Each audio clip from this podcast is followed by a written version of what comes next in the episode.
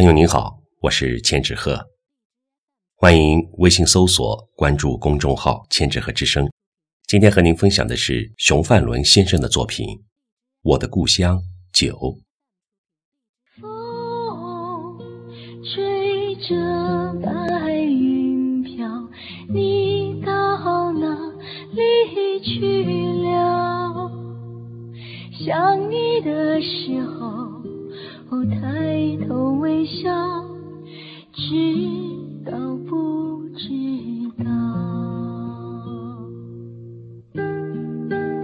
在我童年，对故乡曾经还有两个现象让我感到很有趣。一件是我家这一地段人们的讲话口音出现的重大变化。西来街面上有两种方言。即如皋话和晋江话，是截然不同的两种口音。如皋话属于北方语系，如皋因地处西来的界河以北，大家习惯叫做河北话，将如皋人也惯称为河北人。长大了才知道，外面还有个河北省，那个河北才大呢。晋江话则属于吴语系，与苏南的江阴、常州、无锡的口音十分接近。而这两种截然不同口音的分界以及转化，恰恰就出现在我们这一地段的几家。我家北边几乎全是河北话，我家向南直至六维弄一段，也就这十几家。对这两种话，则可以左右开弓。左右逢源，是对方是北边人还是南边人，而随口说出河北话或者晋江话；而六维弄向南，就纯粹是晋江话了。记得一九五五年左右，那时爸爸已成为小学教师，上面曾有人来向他和祖父了解过此地的方言演变历史。我们从小到大身处这种语言截然变化的环境里，对学习外语和智力的培养恐怕会有潜移默化的积极作用。还有一件，就是西来的界河两边土壤类型的明显不同。常说的如皋是沙土，晋江是粘土，且不从土壤学去分析，由于两边的土壤不同。引起了两边生产的农作物有许多明显的差别，也让这一代人享受到了众多不同种类的食材，从而推出了故乡的不少传统特产。恐怕这也是为什么西来有许多美食佳肴的一个因素吧。由于西来的 Y 字形结构，所以市镇的行政划分比较清晰。解放后开始划分为五个街道，从南到北分别称为一街到五街。南市头到五维弄是一街，五维弄到丁公桥是二街。我的家就属于这个范围。当时邮件地址是晋江县西来镇二街。后来农业合作化，西来镇成为一个生产大队。一街到五街分为十个小队，又称生产队。每街分为两个小队，我家属于四队。由此也可见，当时西来镇实际上就是一个农村集镇，几乎家家都种田。我家土改时，小姑妈等在家，分了一亩七分地，评为贫农。后来妈妈回来买了两亩地。不知不觉，什么时候就改为新中农了？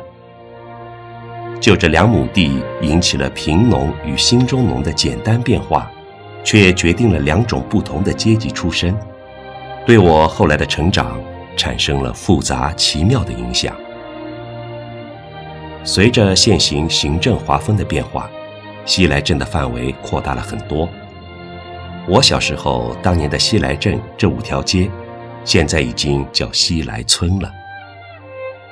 生长在这样的亦镇亦农环境中，每天一大早就听到大门口乡下人上街的各种声音，从南向北的人们那急急的脚步声，嘿呦嘿呦，上街出售蔬菜、倒卖草的挑担声，吱吱呀呀推着小车上街出卖生猪的嗷叫声。当然，到了下午，街上人又会拿着锄头，扛着钉耙，挑着粪桶。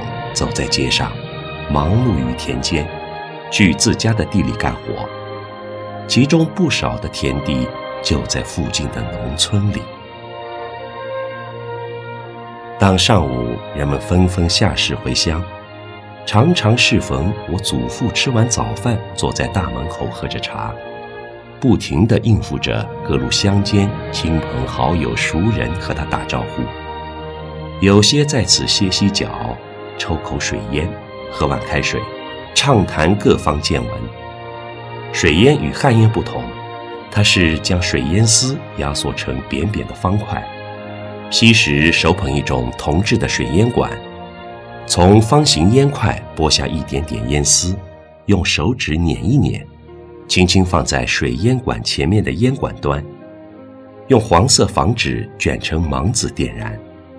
抽烟人再从后面的细长的烟管，将经水过滤了的烟，咕噜咕噜吸进口里。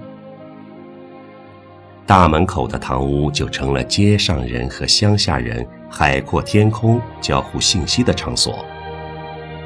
我常想，这能不能叫做一种门听文化？就在这里，小时候的我常常旁听着这些农村熟人亲友的交谈畅叙。从中了解了农村的各方情事和习俗，感受到他们的喜怒悲欢，拉近了我这街上人与乡下人的距离。还有一种，我把它叫做野场文化，也能说是野场课堂。从那里学到很多各式各样的知识与道理。那是每到夏秋的傍晚，附近的人们。主要是老人和中年人居多，吃过晚饭，搬张凳子或躺椅，拿把扇子和茶杯，有的还带着水烟管，聚集在野场，讲《山海经》，天南地北，从古到今，无所不聊。卖蚊子熏烟，驱赶蚊虫。大一些的小朋友感兴趣，也常常聚拢在老人旁边。侧耳恭听，一般是不插嘴的。当然，他们也常是老人们的小伙计，帮捶捶腿，来回帮拿东西。可就在这里，我知道了许多的历史故事、地理知识以及文化的传承。